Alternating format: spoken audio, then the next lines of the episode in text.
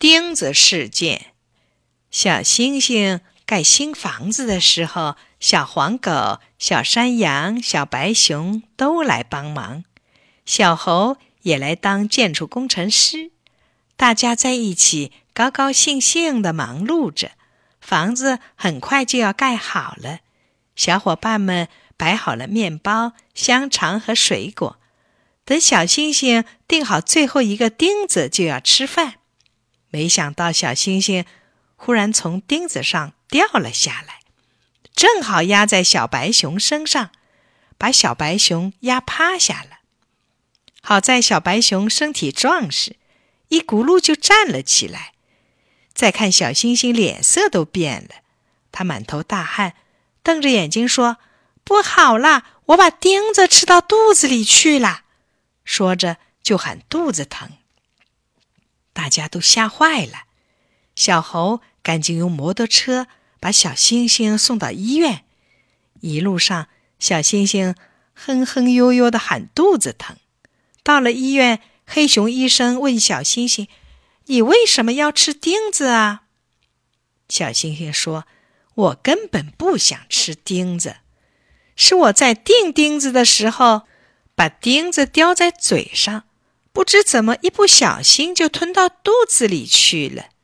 说完，又捂着肚子喊：“哎呦，哎呦，怎么办？”黑熊医生说：“只好开刀取钉子。”小星星一听要开刀，吓得连“哎呦”也不会喊了。小猴说：“是不是先透视一下呀？”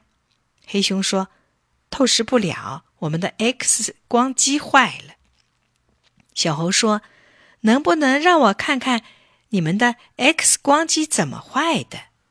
黑熊说：“难道你连 X 光机也会修吗？”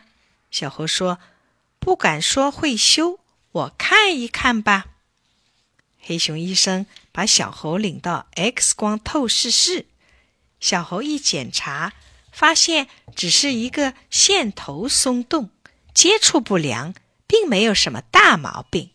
他很快就把线头固定好了。狮子院长听说小猴修好了 X 光机，也来道谢。小猴说：“不要谢，快给小星星透视吧。”黑熊医生帮小星星脱了衣服，扶他躺在 X 光机下面，看了半天，对小猴说：“小猴，你来看，肚子里没有发现钉子。”是的。都是结果，小星星肚子里没有钉子，可是小星星还说肚子疼，一口咬定钉子吃到肚子里去了。黑熊医生一点办法也没有。小猴转着眼珠子想了一想，拿起小星星的衣服抖了几抖，只听得“叮”的一声，一只钉子从小星星的衣服口袋里掉到地上。小星星高兴的大叫一声。把钉子捡了起来，说：“哈哈，在这儿，在这儿呢！原来我没把钉子吃到肚子里。